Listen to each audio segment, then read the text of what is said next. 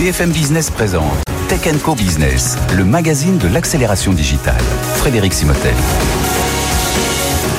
Bonjour, bienvenue dans Tech Co Business. On est ensemble pendant une heure. Et bien sûr, euh, si vous avez manqué le début, vous pouvez nous retrouver en replay euh, ou sur les podcasts de BFM Business. Euh, alors, nous allons parler beaucoup d'intelligence artificielle aujourd'hui. Hein. C'est pas étonnant. Générative, notamment dans un instant, avec le patron de SAS France.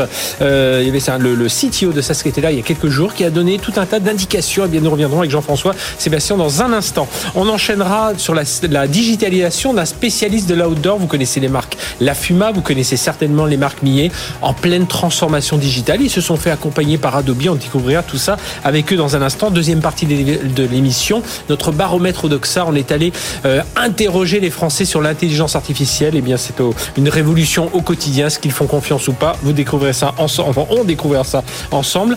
Un petit tour vers le SIGREF et les, les, les leviers de réduction des coûts de la DSI. On parlera de tout ça avec Alexandre Ciné. Et puis, le retour du hardware. C'est une start-up qui nous raconte ça, SparkMate. Nous aurons son cofondateur avec nous. Allez, c'est parti, c'est pendant une heure, c'est sur BFM Business.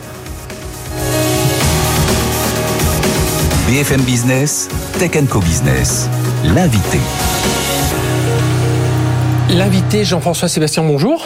Bonjour Frédéric. Donc directeur général de SAS euh, en France, alors spécialiste de la data, du big data, de l'intelligence artificielle bien entendu. Alors on, se rencontre tout au long de l'année et puis là c'est une c'est une tribune ou une interview. Il y a le, CTO de SAS qui était là il y, a, il y a, quelques semaines, Brian Harris.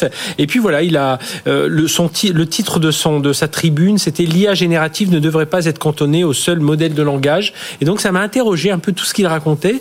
Euh, ma, ma, ma première question, Jean-François justement, pourquoi pourquoi eh, ça ne doit pas se cantonner au seul modèle de langage, cette IA générative euh, Alors, Déjà, donc sur la sur la sur la stratégie d'IA générative de SAS, mhm. euh, je peux prendre un exemple euh, ou deux exemples pour l'illustrer. Hein.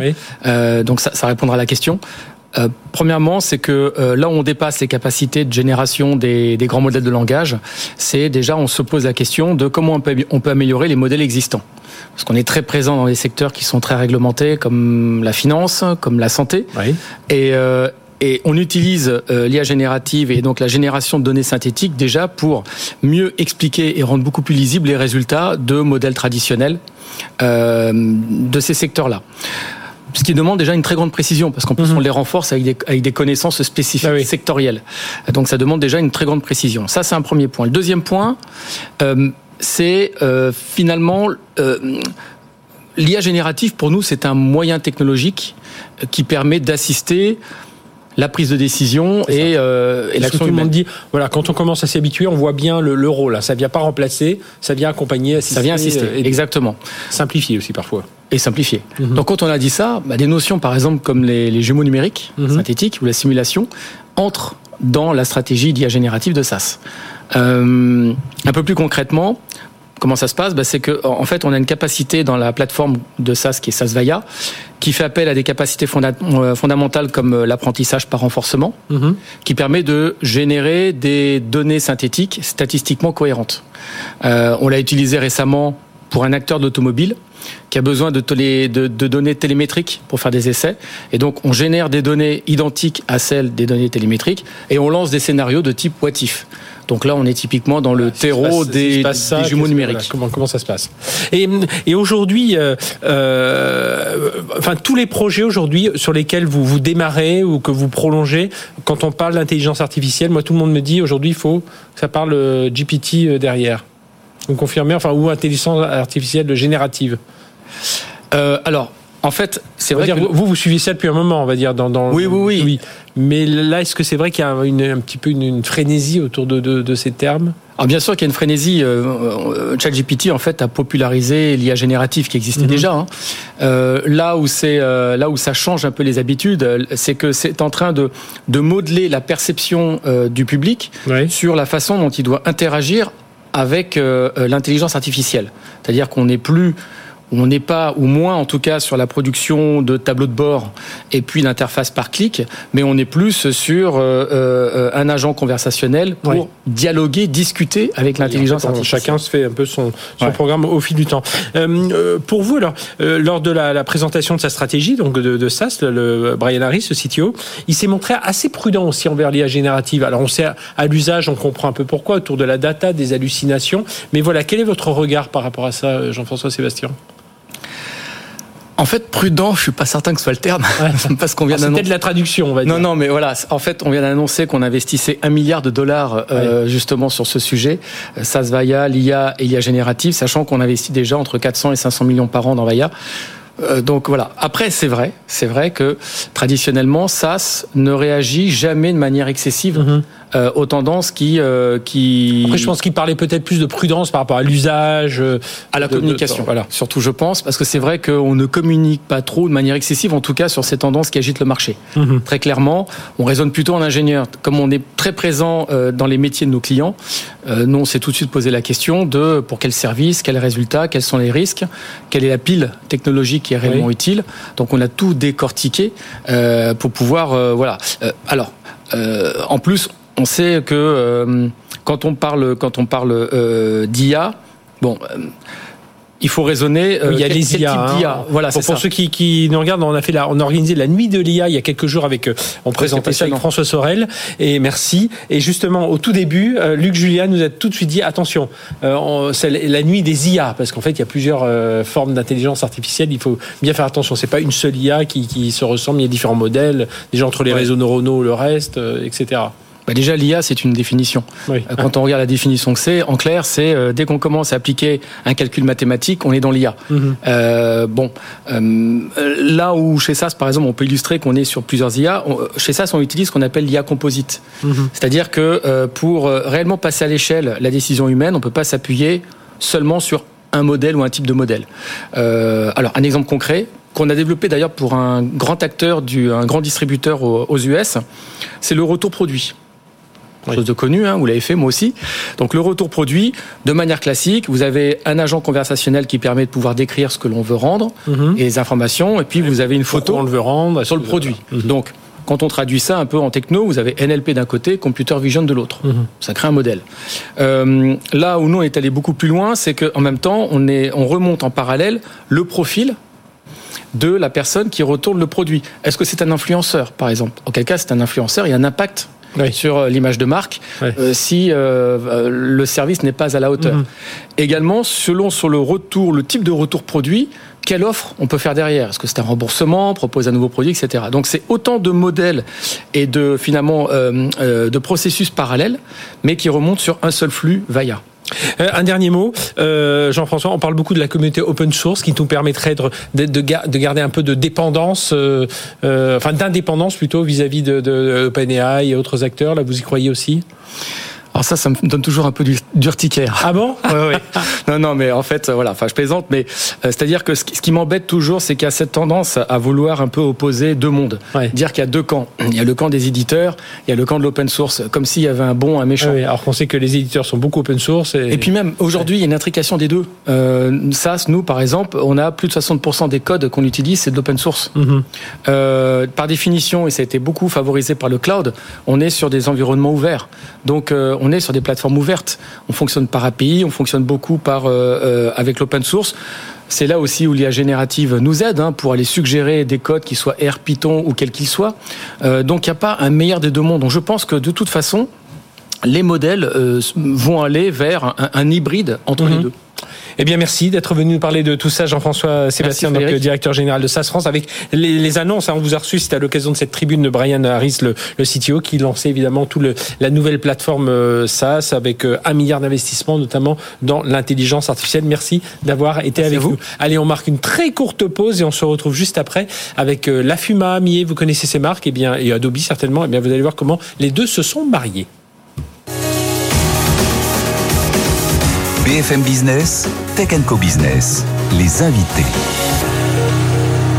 Au cœur de la digitalisation d'un spécialiste de l'outdoor. C'est ce dont on va parler dans un instant, enfin tout de suite même avec euh, Romain Millet, PDG du groupe Millet. Bonjour. Bonjour. merci d'être avec nous. Marque Millet, euh, Millet Mountain Group. Donc il y a Millet, il y a la Fuma. Qu'est-ce qu'il y a comme autre marque euh, Ce sont les deux marques. Ce sont les deux marques. Je me dis, il y a peut-être des accessoires derrière. Et puis une histoire étonnante. J'étais persuadé que c'était resté dans la famille Millet. Donc vous avez racheté l'entreprise que votre grand-père avait vendue, c'est ça? Oui, exactement. L'entreprise, elle est centenaire. elle a été créée par mes arrière-grands-parents. Elle a été développée par mon grand-père et son frère. Ils l'ont vendu et on l'a racheté avec mon Et vous l'avez suivi du coin de l'œil et vous êtes dit, allez, un beau jour, si ça se présente, on y va. Et vous avez bien fait. Donc, les marques Millet et La Fuma, voilà, tous ceux qui, qui font de l'outdoor, qui vont en montagne, connaissent ces marques-là. Et avec nous également Sophie Yannikopoulos. Bonjour. Bonjour. Sophie, merci d'être avec nous, directrice générale d'Adobe euh, France. On va faire, on va voir comment le lien se fait, hein, évidemment, quand on parle transformation digitale. Un, une première question, euh, Romain. Euh, la transformation digitale de, donc, du groupe, du groupe Millet. alors, dites-nous dans quel contexte tout ça s'est fait. Alors, évidemment, il faut aller vers le e-commerce, il faut euh, tenir compte des enjeux environnementaux, il y a un tout à tas. Mais voilà, qu'est-ce qui a été un peu l'élément déclencheur? On a, Nous, nous on, notre mission chez Millet, c'est d'accompagner euh, des femmes, des hommes à vivre un rêve, un rêve pleinement en montagne. Mhm. et, on a une chance aujourd'hui qu'on n'avait peut-être pas il y a 50 ans, c'est qu'on a le digital. Et qu'à travers le digital, que ce soit du contenu, de l'instantanéité, on peut pousser et créer ses rêves et ensuite les accompagner. Et donc notre première étape, ça a été de se connecter avec ces consommateurs, mhm. de leur donner envie. Bah oui, de pas juste être un fournisseur de doudounes. donc avant même d'être dans une logique transactionnelle, on était déjà dans une logique de juste de relation. Mhm. Euh, et on a individualisé euh, des relations, on a donné envie et, encore aujourd'hui on accompagne les gens à vivre des rêves en montagne notamment à travers le, digital. Et alors euh, gros chantier hein, parce que je regardais euh, modernisation du site de e-commerce, enfin investissement fort dans le dans le mobile. Hein, je crois que c'est 40% des 40% de plus 40% de l'activité e-commerce, expérience client personnalisée, vous en avez parlé, l'aspect communautaire aussi. On imagine bien c'est un univers où très vite on peut voilà mettre en, ensemble les communautés et être un peu le voilà le relais de ces communautés. Et puis euh, ben, vous renforcez, euh, vous participez justement à, renforcer la, notoriété de ces marques hein, qui sont connues. C'est déjà l'avantage. Millet, la Fuma, on voit à peu près de, quoi on parle. Donc, comment, s'est fait un peu toute cette hiérarchie de tous ces projets? Alors, je vous dis, on a, on a euh, nous, historiquement, on n'avait pas de lien avec les clients finaux. On passe par des intermédiaires qui sont des il n'y pas de boutique de sport. Il y a pas de... Non, jusqu'à il, y a une dizaine d'années, on n'en avait pas. Et, on a une chance folle qui est aujourd'hui, grâce notamment à cet outil digital, de pouvoir leur parler. Euh, et ce qui, cette relation que l'on crée, elle crée une envie, mhm. euh, elle accompagne notre mission.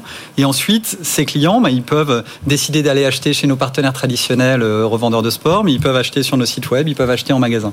Donc cette brique omnicanal, on l'a construite progressivement. Et depuis le rachat de l'entreprise dont on parlait tout à l'heure, on l'a accéléré, notamment grâce à Adobe, mhm. avec ce projet qu'on a, qu'on a mené au cours de l'année dernière de refonte complète de notre site e-commerce et qui nous a amené des, des, résultats qui sont euh, pour nous très bons puisque vous l'avez rappelé tout à l'heure, euh, on, croît de 40% globalement, ce qui est un peu au-dessus du marché du e-commerce euh, au cours de ce premier semestre, et notamment grâce au mobile qui contribue à plus de 40% du chiffre d'affaires désormais, quand il était de 20% précédemment. Donc, et, ça, et ça, le, enfin, le, le, e-commerce sur mobile, euh, ça, vous a un peu surpris que ça, surtout pour ce type de produit, on se dit, c'est peut-être, c'est vrai qu'aujourd'hui on utilise tous, nos, tous mobile, mais voilà, on est plus chez soi, on prend le temps de regarder un peu. Oui, et, en même temps, en fait, en effet, vous l'avez dit, je, je, le vois à travers votre téléphone, qui est très gros euh, déjà, les outils se, sont, élargis. Euh, et deuxièmement, les solutions qui sont proposées par le marché, et c'est ce que nous avons construit ensemble, euh, sont des solutions qui ne sont plus contradictoires entre l'ordinateur et, le mobile. Je m'explique. Il y a une solution chez Adobe que nous utilisons qui ressemble à une app et qui a tous les avantages d'une app, c'est-à-dire que ça s'adapte euh, à l'écran ah et ça permet de faciliter l'expérience client. Et en même temps, vous n'avez pas la lourdeur du développement d'une application qui peut être un peu longue, qui est un peu, coûteuse. Donc en fait, on a profité de cette, euh, cette nouvelle technologie pour réconcilier, si je peux dire, le mobile et l'ordinateur et on a la même expérience désormais. Alors Sophie, le, le rôle d'Adobe dans tout ça, dans cette transformation? Je crois que Romain l'a très bien dit. Euh, on a accompagné, euh, on a accompagné l'entreprise sur la partie évidemment expérience client mhm. euh, et en particulier sur la partie site e-commerce et comment faire en sorte que le site e-commerce du groupe Millet soit accessible sur un téléphone mobile avec une simplicité qui permet justement de pouvoir voir le, site e-commerce comme une application alors que ce n'est pas une application. Et, comment justement vous avez voulu un, peu différencier? Parce qu'on a euh, voilà des, marques d'outdoor, il y en a beaucoup, euh, il y a des euh, il y a même les propres marques des, grands distributeurs que, l'on connaît. comment on essaie de se dire comment vous vous êtes dit tiens on va on va les aider à se différencier? Enfin voilà qu'est-ce qui Qu'est-ce qu'il y a Quelle technologie Enfin voilà, quel process vous avez vous avez mis en avant En fait, on, voit bien dans les différentes études euh, que d'abord la qualité de l'expérience client est un vrai différenciateur, mais également euh, l'image de l'entreprise, la gestion responsable de l'entreprise. Mhm. Et euh, je pense que c'est quelque chose sur lequel euh, on a eu vraiment envie d'accompagner euh, le groupe Millet Montagne, puisque on sentait en fait cette appétence, ce lien, ce besoin d'expérience, ce besoin d'innovation, mais également ce besoin d'être d'être reconnu, puisque c'est déjà une entreprise responsable, d'être reconnu comme une entreprise responsable. Et puis j'imagine que je, Romain puis Sophie rebondira. J'imagine qu'en plus, vous l'avez dit très rapidement tout à l'heure, c'est pas juste du e-commerce de la vente de produits avec euh, voilà tout ce qu'on peut imaginer d'un e-commerçant classique. Vous parlez de l'aspect communautaire, l'expérience client personnalisée. On est dans cet univers de l'outdoor, de l'outdoor pardon. On peut créer voilà, il y a un peu de passion. Euh, euh, voilà, on peut mettre tous ces gens-là. Enfin voilà, il y, il y a une histoire à raconter. Bien sûr, nous on, est, on, évolue dans un écosystème, un, écosystème qui est très attractif. On a plein d'athlètes, on est partenaire des guides de Chamonix, et ce sont des gens. Mais maintenant c'est hiver été. En plus, c'est ça qui est bien aussi. Oui, bien sûr. depuis quelques années, tout au long de l'année, enfin, si vous allez sur nos réseaux sociaux, vous le verrez. Tout au long de l'année, on produit du contenu, mhm. euh, nous directement ou à travers ces gens qui gravitent autour de l'entreprise. Et ce contenu-là, bah, on l'amène euh, à nos consommateurs. Et ce qui était important, et ce que dit Sophie aussi, dans ce projet, c'était que le digital soit pas une partie de l'entreprise. Je crois que c'est un peu oui, ce temps-là. Et, et aujourd'hui, on devait l'avoir partout. Ça veut dire que nos salariés, tous les jours, doivent penser à cette vitrine digitale que nous offrons et donc y contribuer. Et les solutions qui nous sont proposées permettent désormais à des gens euh, qui ne sont pas des tech ou des développeurs euh, e-commerce bah, de, de, contribuer à ce site. Ils vont l'enrichir en mettant une vidéo, en mettant une photo, en mettant un, un produit. Y, compris, c'est combien de collaborateurs aujourd'hui On est 200 euh, en France. Au total, on est 700 dans le monde. On a la particularité d'être resté industriel, mhm. et notamment avec une usine en France que le président de la République a visité il y a longtemps. Donc on a, on a cette particularité-là. sur ces 200 personnes, vous avez quasiment, enfin, la grande majorité va contribuer au site internet euh, très régulièrement. Et ce qui est vrai pour nos salariés est vrai pour nos clients, puisque à travers les solutions qui nous sont offertes, désormais nos clients peuvent mettre des avis, euh, peuvent mhm. partager euh, les conditions dans lesquelles ils ont utilisé les produits que nous leur avons fournis. Sophie, là, on est, on est dans la conception standard ou alors il y a vraiment eu ce plus de, de la création de contenu justement qui vient appuyer euh, bah, derrière, le, le but est de vendre derrière mais il y a la réputation de la marque il y a tout un ensemble de choses euh, et apporter un service aux, clients Romain parle vraiment du futur du retail hein, dans, ces mmh. termes c'est-à-dire qu'on parle vraiment de contenu. Tu, tu l'as évoqué euh, à l'instant on est vraiment dans une explosion du contenu et dans un besoin de contenu de plus en plus euh, personnalisé, mhm. que ce soit photo ou vidéo. Et donc l'enjeu, c'est d'accompagner ce besoin. Comment finalement on va pouvoir alimenter euh, les réseaux sociaux, comment on va pouvoir alimenter la communauté? On parlait de la communauté Strava, qui est très importante pour le groupe. Et donc en général, en permanence, on a besoin de créer euh, énormément de contenu. Et c'est vraiment ce qu'on constate aujourd'hui dans le retail. Mhm. C'est une explosion de contenu depuis deux ans. Donc euh, on a doublé, hein, si on regarde ce que disent les professionnels du marketing. 88% je crois de, de, des professionnels du marketing annoncent euh, un, un, doublement des, du création de contenu depuis deux ans. Et là, on parle de, dans les deux prochaines années à venir entre x5 et x20 mhm. par rapport à ce qui existe aujourd'hui. Donc on est sur un vrai sujet de production industrielle de contenu totalement personnalisé à l'expérience de la marque et à l'image de marque. Euh, ça veut dire aujourd'hui, Romain Millet, que quand on, on a ce type de plateforme de e-commerce, on peut accepter, euh, voilà, quand on est dans cette expérience client qui, qui, qui se transforme, de ne pas y aller forcément pour vendre. Voilà, on sait que voilà, on crée ce lien et puis, puis un beau jour, voilà, ça, ça, ça engage le client. Mais j'imagine que ça, au, début, quand on y réfléchit, on se dit euh, oui, enfin moi j'aimerais bien qu'ils s'achètent. vous avez raison. Sauf que nous, nous, on a la chance d'être nés avec euh, des partenaires. Euh, notre métier, c'est de dessiner et d'être industriel avant tout. On est devenu retailer uniquement pour créer ce contact avec le client final et en profiter. Donc en fait, pour nous, c'est pas contradictoire de vendre en ligne et de vendre à des partenaires du sport. En fait, c'est même ça se renforce. Mhm. on estime, avec les derniers chiffres que nous avons, que un client qui est omnicanal, donc qui peut acheter indifféremment dans nos magasins, chez nos partenaires ou sur notre site e-commerce, a deux fois plus de valeur qu'un client qui est monocanal, donc qui, est concentré sur un de ces canaux. Aujourd'hui, le côté euh, le, euh, des, enjeux, des, enjeux, de responsabilité, de sustainability, enfin voilà, de développement durable, euh, les enjeux du made in France, même voilà, s'il si y a une, partie qui, qui, est faite à l'extérieur, est-ce que ça, vous sentez aussi que c'est important auprès des clients? Enfin, ça, il faut, bah, faut vraiment insister là-dessus. Oui, et, et, ça l'est avec parfois ses contradictions, mais oui, ça l'est totalement. Nous, on est dans un monde où, par définition, on utilise nos produits outdoor, donc dans la nature. Donc il faut quand même que la nature euh, soit respectée. Et puis parfois on va très très loin pour Exactement. les donc donc nous évidemment on est très et je pense qu'on était un peu pionnier euh, mhm. globalement dans, dans, dans, ces considérations environnementales et sociales. Ça nous anime tous les jours. Euh, personnellement j'y passe un temps très élevé parce que j'en ai les profondes convictions et je pense que nous, en tant qu'entreprise familiale, notre rôle, c'est d'assurer la pérennité de l'entreprise, que dans 100 ans, on continue à, faire, à permettre à des gens de vivre une passion en montagne. Et pour ce faire, il faudra s'adapter à l'évolution des montagnes. Donc tous les jours, on y pense. Euh, tous les jours, on acte pour cela. On a plein de réponses à celle-ci. Mm-hmm. Euh, en, en trois mots, le climat donc les émissions de CO2, les réduire au maximum. On ne pourra jamais euh, mhm. être à zéro, mais les réduire au maximum pour ensuite les compenser. Deuxièmement, le social. On oublie un peu euh, oui, le social. Le S, oui. Et troisième, donc on a une mission d'entreprise, on travaille beaucoup là-dessus. Et puis troisièmement, alors là c'est complètement oublié aujourd'hui dans nos entreprises et nous on travaille beaucoup dessus, c'est la biodiversité. Mhm. Euh, et on travaille sur ces trois aspects-là. Euh, oui, avec les matières. Euh, exactement. Oui, et puis la biodiversité c'est aussi la protection de la nature, mhm. notamment des animaux qui disparaissent, hein, vous le savez. sur le climat simplement, parce que vous m'avez posé la question, deux, deux volets. Un volet qui parle peut-être moins aux consommateurs, mais qui est fondamental dans les émissions de CO2, qui est l'énergie et tout l'amont de notre métier, le transport, la, fabrication. C'est pour ça qu'on fabrique en France une partie de nos produits, mais on ne peut pas tous les mhm. faire.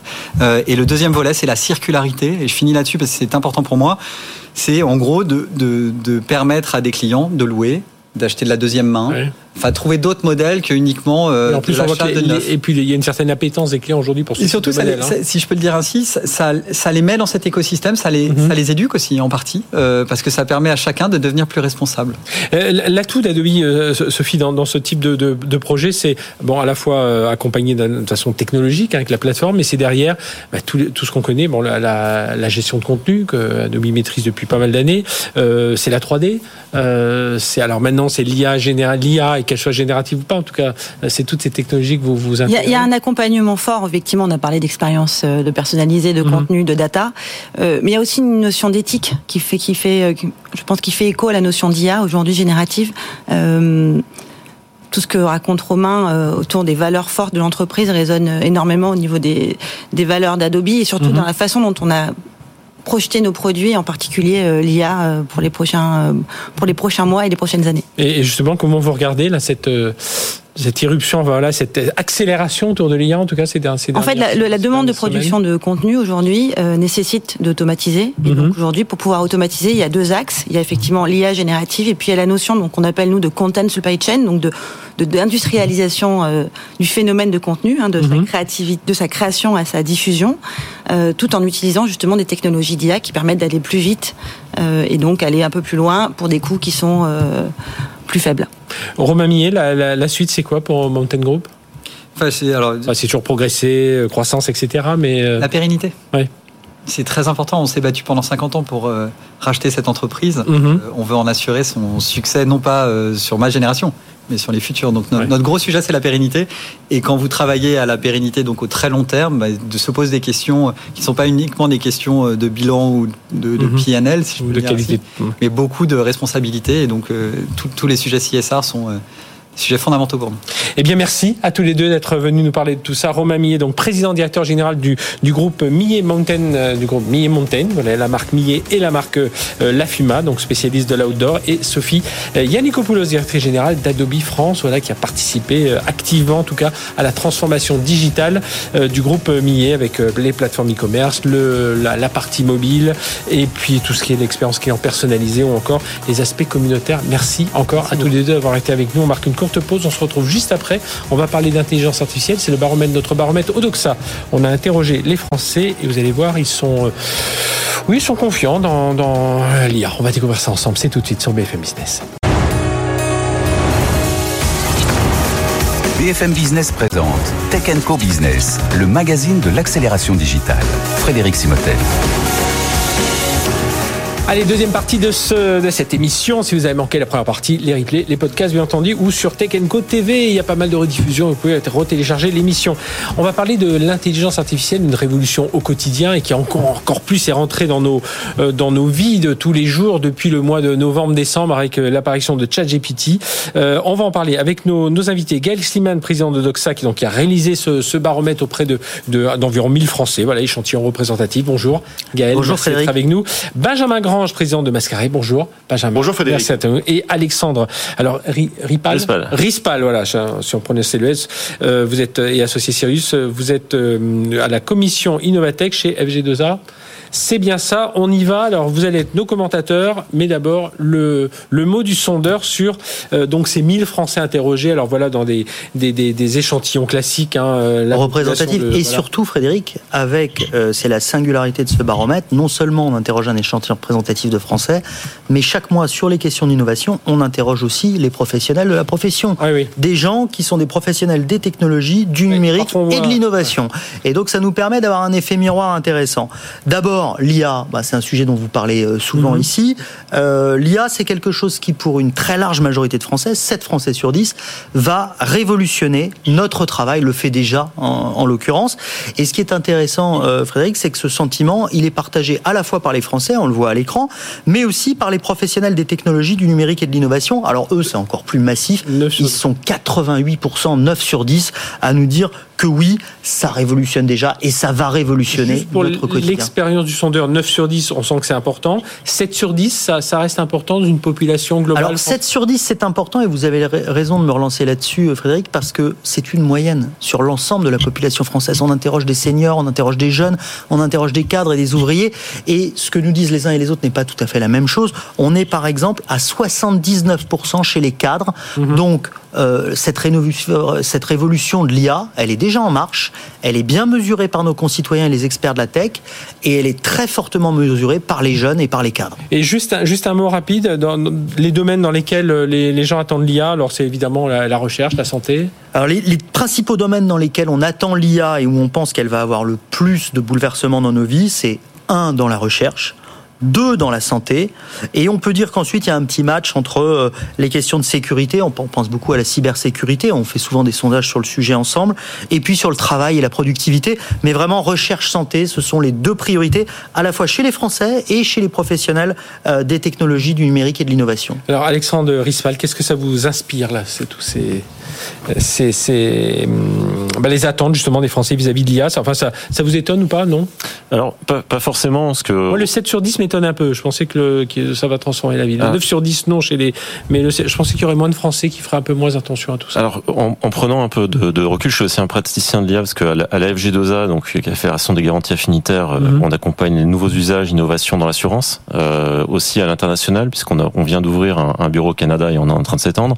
Et aussi à côté chez Donc je suis en train de créer avec mes associés une intelligence artificielle dans le sport en endurance, où on est les premiers au monde à faire ça, et on voit euh, au quotidien finalement le questionnement qu'il peut y avoir autour de l'IA. Mmh. On voit qu'il y a une attente forte, c'est-à-dire qu'aujourd'hui, on parlait de la santé, être en capacité derrière d'avoir des solutions qui permettent de nous guider dans notre quotidien, c'est des choses que les gens attendent. Après, c'est vrai que tout n'est pas rose et il y a des enjeux euh, autour de l'IA. On, va, en reparler hein, parce qu'on va y revenir sur la partie éthique. Euh, justement, la, question a été posée, euh, mais pour l'instant, vous pensez que la, peur, les risques et tout ça, il y en a, mais on, on, a, déjà franchi une étape selon vous? On, voit effectivement qu'il y a toute une génération. le fait d'avoir de l'IA, ça ne les inquiète pas. Mhm. Euh, on peut prendre des exemples concrets. Euh, typiquement, aujourd'hui, avoir des bénéfices concrets grâce à l'IA, par exemple dans l'assurance, mhm. une indemnisation plus rapide des sinistres, les gens sont contents mhm. parce qu'ils ont moins de temps à attendre par rapport à leurs assureurs. Être, avoir son coach dans sa poche pour quelques euros par mois, on en voit les bénéfices tangibles. Donc ce côté-là de l'IA est assez sympathique. Néanmoins, c'est la partie émergée de l'iceberg. Benjamin Grange.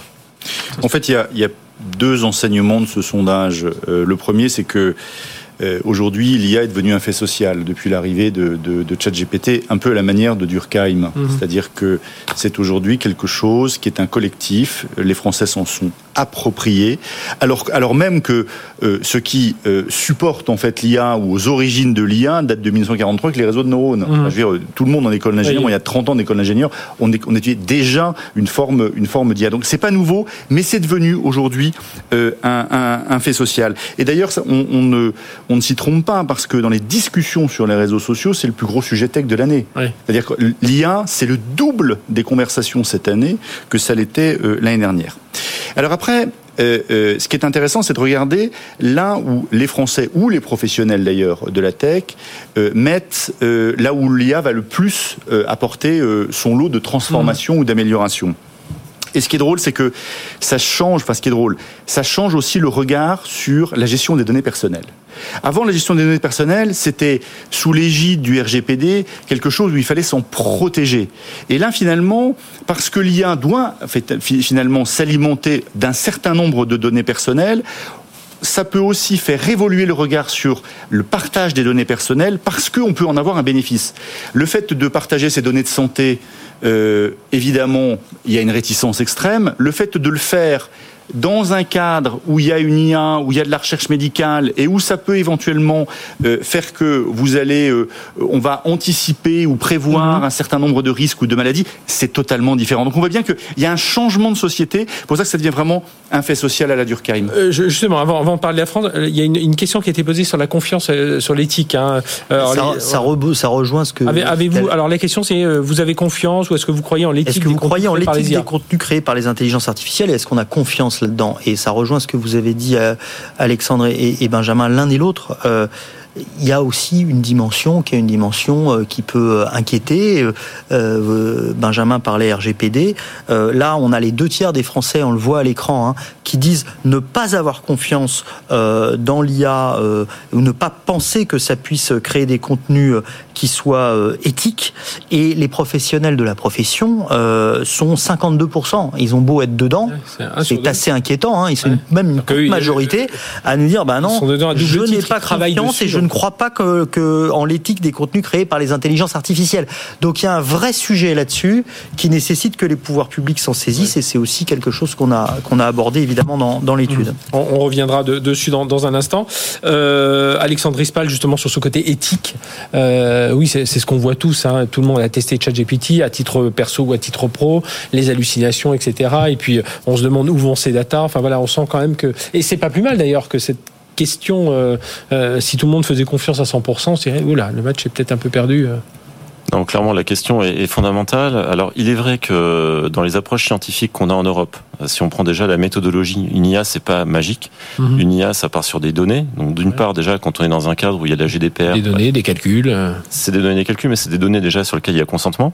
Et ensuite, derrière, à partir du moment où il y a une traçabilité du modèle d'IA, on sait de quoi on parle et on sait comment ça peut être euh, analysé et utilisé. Et c'est la raison pour laquelle d'ailleurs le, règlement, enfin la discussion de la loi sur l'IA en Europe est absolument fondamentale, puisque l'idée c'est de protéger d'un côté sur les, euh, les, données stratégiques, que ce soit dans des domaines clés comme mhm. l'aviation euh, par exemple ou la santé, et c'est aussi de mettre en place de la traçabilité, par exemple sur les manipulations de données. Et tout ça va normalement à terme donner plus confiance, en tout cas à l'échelle européenne, et peut-être donner un vrai positionnement euh, différenciant aussi mhm. à l'Europe autour de l'IA. Benjamin Grage, un mot rapide sur l'éthique les Français ne veulent pas être esclaves des machines. C'est-à-dire que derrière l'éthique des contenus, il y a l'esprit critique. C'est-à-dire bien sûr qu'on peut avoir euh, de l'amélioration, de l'optimisation, de l'aide, du support, de la rapidité, mais ça n'empêche que c'est quand même euh, derrière l'homme qui, euh, euh, qui, qui, va, qui va juger. Et d'ailleurs, on retrouve avec l'IA quelque chose que les plus anciens connaissent, c'était le côté vu à la télévision. C'est-à-dire qu'au départ, quand la télévision est arrivée, tout ce qui était vu à la télévision était vrai parce que c'était vu à la télévision. Et là, finalement, on aurait pu imaginer qu'il y avait un, donné par l'IA, donc forcément qu'il y ait une forme de véracité mhm. parce que euh, le processus en lui-même, euh, euh, de par son, son comment dire, son, son intelligence et, sa, et ses algorithmes synonymes de véracité, eh bien en fait pas du tout, se développe tout de suite un esprit critique et je veux dire c'est tant mieux. Et c'est tant mieux. Alors justement, enfin pas justement, autre sujet, l'avancement de la France et de l'Europe en matière de développement de l'IA. là, Gail Siman, les, les Français, l'ensemble des Français estiment que on est, en retard. Oui, et les deux sujets, font, hein. les deux sujets font sens. À la fois cette question et la suivante, et pour les livrer d'un mot, euh, on a à la fois le sentiment que notre pays est en retard, parce qu'on prend beaucoup de précautions, parce qu'il y a des pays euh, comme les États-Unis où on fonce d'abord et puis on voit après ce que ça donne. Hein. On l'a vu sur des tas d'autres sujets euh, comme les gaz de schiste. Mhm. On a cet esprit entrepreneur aux États-Unis qu'on veut favoriser. Chez nous, on nous dit bah non, nous on est en retard. Les trois quarts des Français en sont persuadés. Et je vais vous dire une chose incroyable les professionnels du secteur qui travaillent là-dedans confirment leur perception et ils sont les trois quarts eux aussi à nous dire bah effectivement notre pays est en retard. Et pourtant on reboucle avec ce que vous venez d'évoquer euh, ensemble l'idée qu'il faille contrôler davantage, mettre en place une régulation européenne de l'IA, une certaine maturité. Et eh ben, les, les, Français. Après, je pense, après, je pense qu'il regarde investissements. Quand on parle de Microsoft, on parle de Google, on parle à la limite des Chinois, on parle pas beaucoup des Français. Exactement. Ils voient ce qui se passe sur les GAFAM, ils voient ce qui se passe sur les Chinois, ils, se, ils constatent un retard, mais d'une certaine manière, Frédéric, ils ont presque envie que ce retard, ils assument que ce retard puisse se creuser ou ne pas se combler, parce qu'ils ont beau raffoler de l'IA, nous dire que c'est très utile, très pratique, ils nous disent aussi, il faut que l'Union européenne contrôle davantage, et, euh, et ils disent, pour les trois quarts d'entre eux, 77%, que l'Union européenne a raison de vouloir encadrer et réguler le développement de l'intelligence artificielle, quitte à ce que cela accentue notre retard sur les Américains ou les Chinois. Et chose encore plus incroyable, les professionnels du secteur, dont on aurait pu penser qu'ils auraient voulu, qu'ils auraient été plus allants, qu'ils auraient voulu, il faut... sont 84% à dire oui, oui, il, il, vaut mieux prendre du retard, assumer de creuser le retard avec les États-Unis et la Chine, mais contrôler cette machine folle. Benjamin Grange, sur cette, incroyable, c'est régulation. voilà, ce qui est incroyable, c'est quand on écoute les gens de la tech, ils vous disent, il y a toujours une phrase qui circule, c'est les USA innovent, la Chine copie et l'Europe mmh. régule. Et ça résume bien en fait l'attitude sur sur l'IA. Je crois que le sujet c'est pas forcément de réguler, c'est comment on régule. On est sur un sujet qui est très naissant. On n'est pas du tout sur un sujet comme peut-être réguler les usages plus que peut-être. On n'est pas du tout sur un sujet comme euh, le sont les services financiers mmh. en ligne avec le DSA, qui sont des sujets qui sont beaucoup plus matures, sur lesquels il y a du recul. Là, on est sur un sujet sur lequel la cible est extrêmement mouvante et on va essayer de tirer dessus.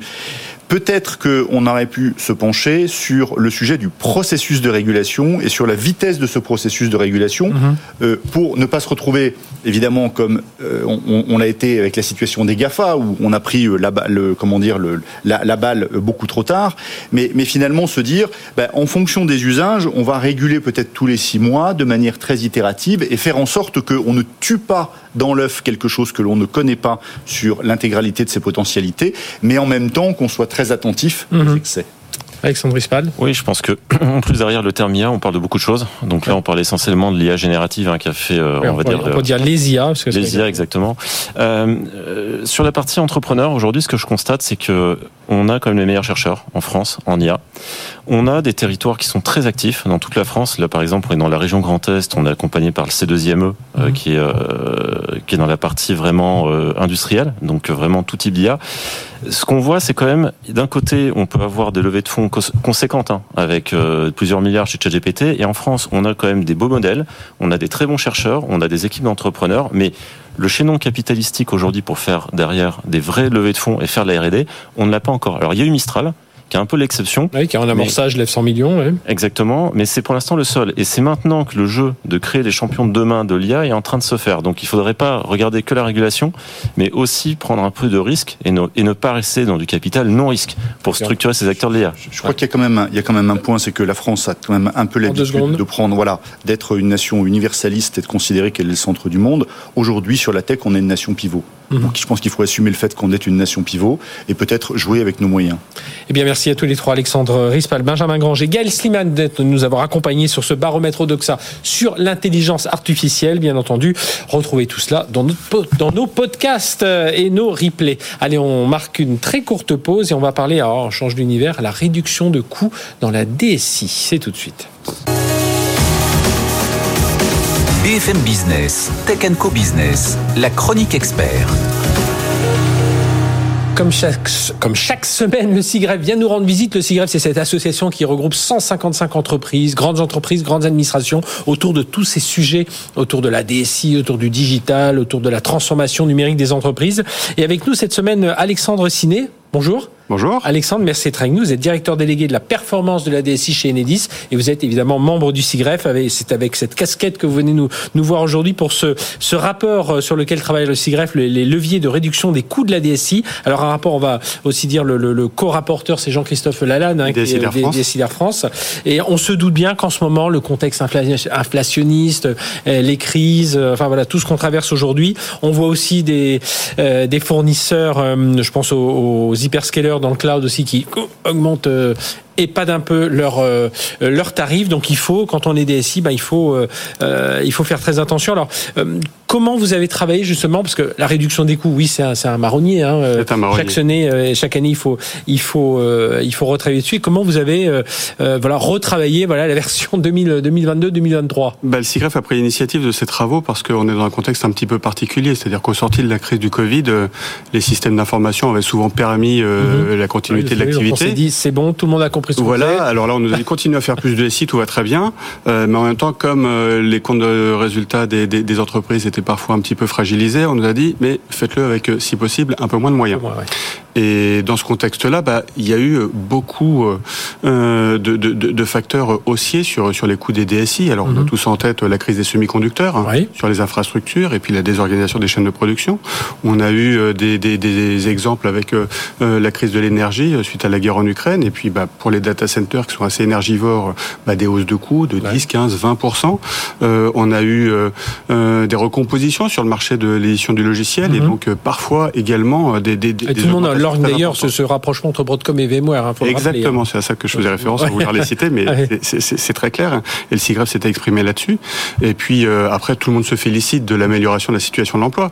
Mais dans le secteur du numérique, euh, des euh, compétences rares dans le monde de la cyber, dans le monde de la data, ont conduit à un accroissement de la garde des talents et une hausse des, des, des, des salaires. Et puis, puis on va dire derrière pression des métiers qui commencent, enfin qui commencent aussi, enfin qui ont, c'est pas un moment, mais enfin qui sont beaucoup plus prégnants sur le, la partie data, donc ils veulent davantage, davantage de projets autour donc, de comme ça. on avait les, les, donc l'ensemble des DSI, on était une cinquantaine hein, de mhm. grandes entreprises françaises. Je ne vais pas toutes les citer, mhm. mais il y avait la SNCF, la BNP, euh, euh, Orange, et bien sûr Enedis et Air France.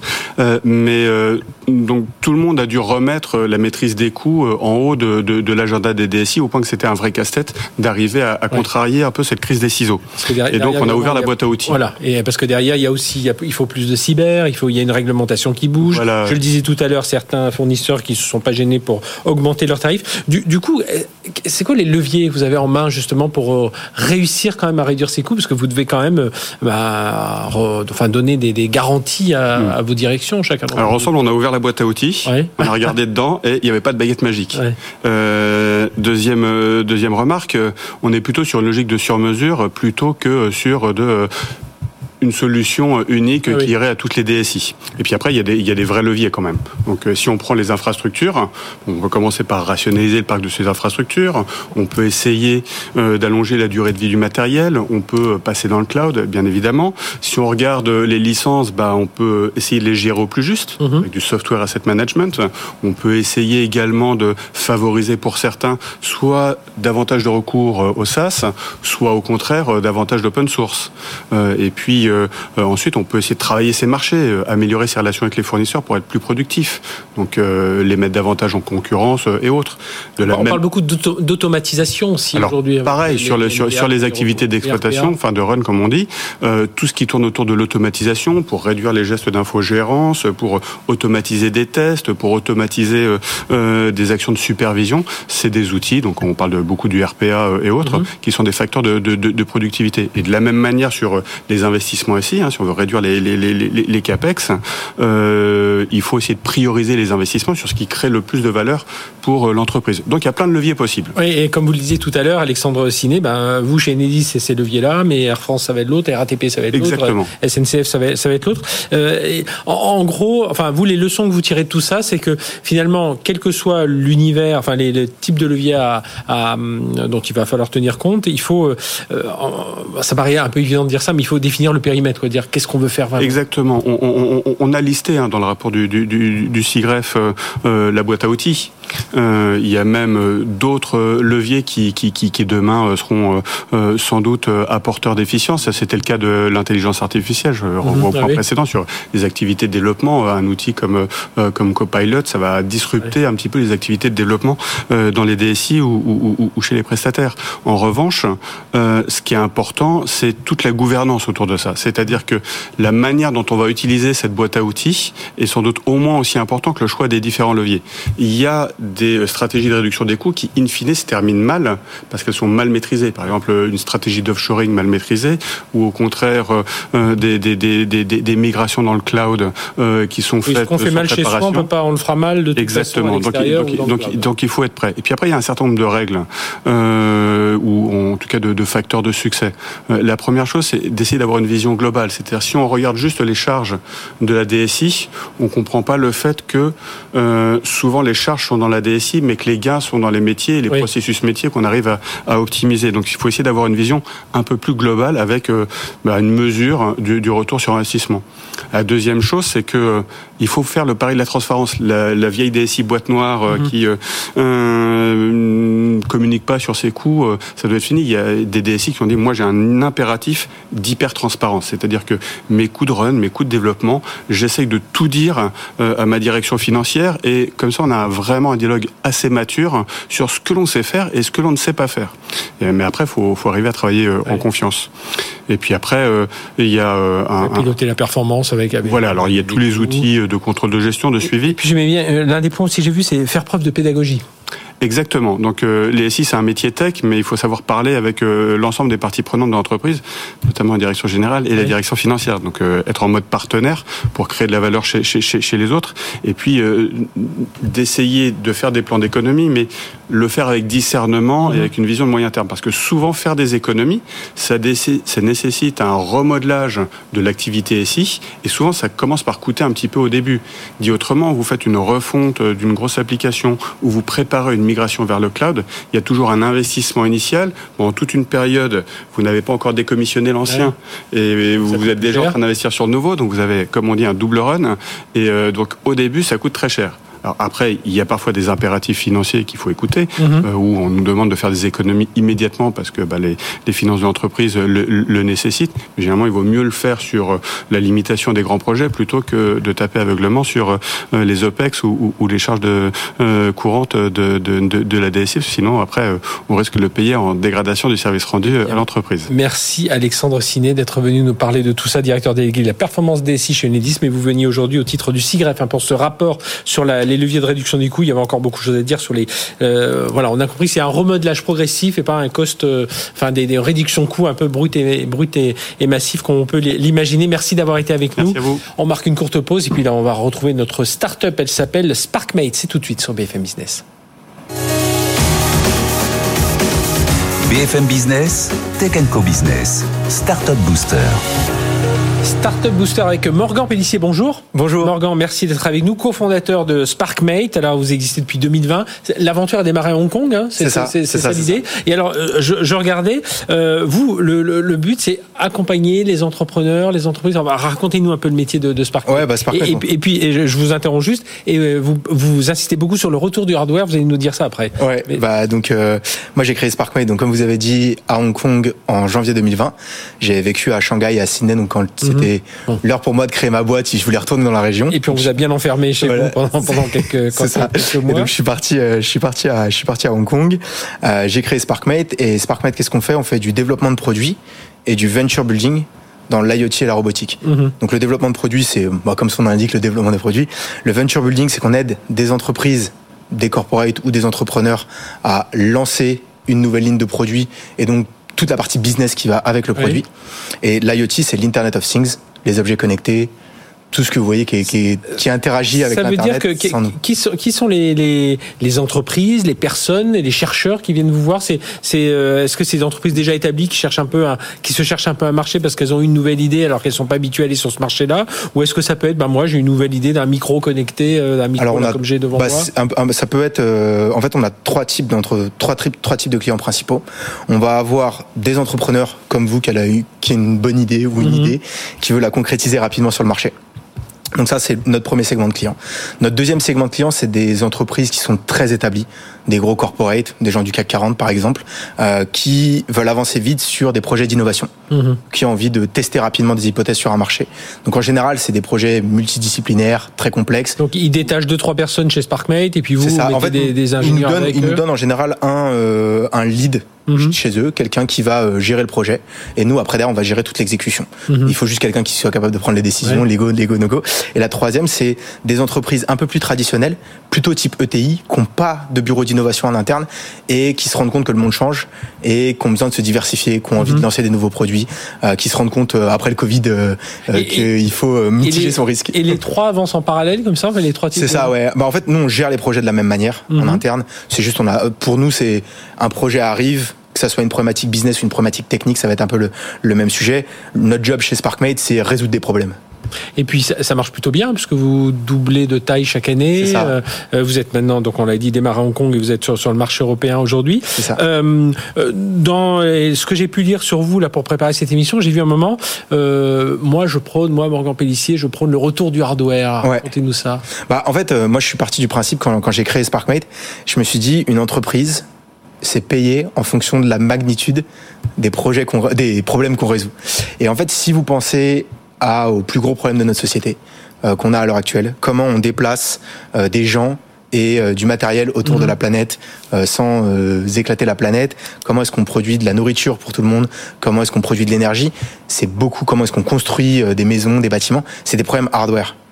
Et tous ces problèmes-là, en fait, ils n'ont pas été regardés par les startups et par les entrepreneurs. Parce que depuis des années, on dit hardware is hard et euh, c'était plus simple entre guillemets de monter des boîtes euh, euh à succès et puis, dans le software. Puis quelque part, le hardware, on se disait de toute façon c'est c'est fini. C'est ça. En Asie, euh, c'est en Asie et en fait on les rattrapera jamais. Et moi j'ai prôné ça depuis le début. Donc on a créé SparkMate en, en, en, janvier 2020. Moi je me suis mis au cœur. Aussi une des raisons pourquoi j'ai créé SparkMate à Hong Kong, c'est que j'étais persuadé et je le suis toujours que le cœur de l'économie globale est en Asie. Et je voulais être au cœur de ça. Je voulais être je voulais être dans le marché, je voulais prendre euh, euh, l'inspiration qu'il y avait autour de ça.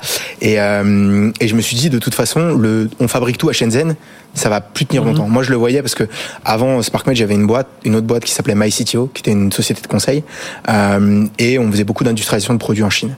Et en fait, je le voyais que les prix montaient en Chine, que la Chine était plus si compétitif sur les prix, qu'il y avait un gros, une grosse volonté, mais pas qu'en France, dans tous les pays, de dire on refait du manufacturing local. Mhm. Et donc nous, la thèse avec laquelle on a créé SparkMate, c'est de dire c'est du made in local. Mhm. Donc je prêche pas le made in France, je prêche pas le made in Hong Kong, je prêche, je prêche pas le made in Australia.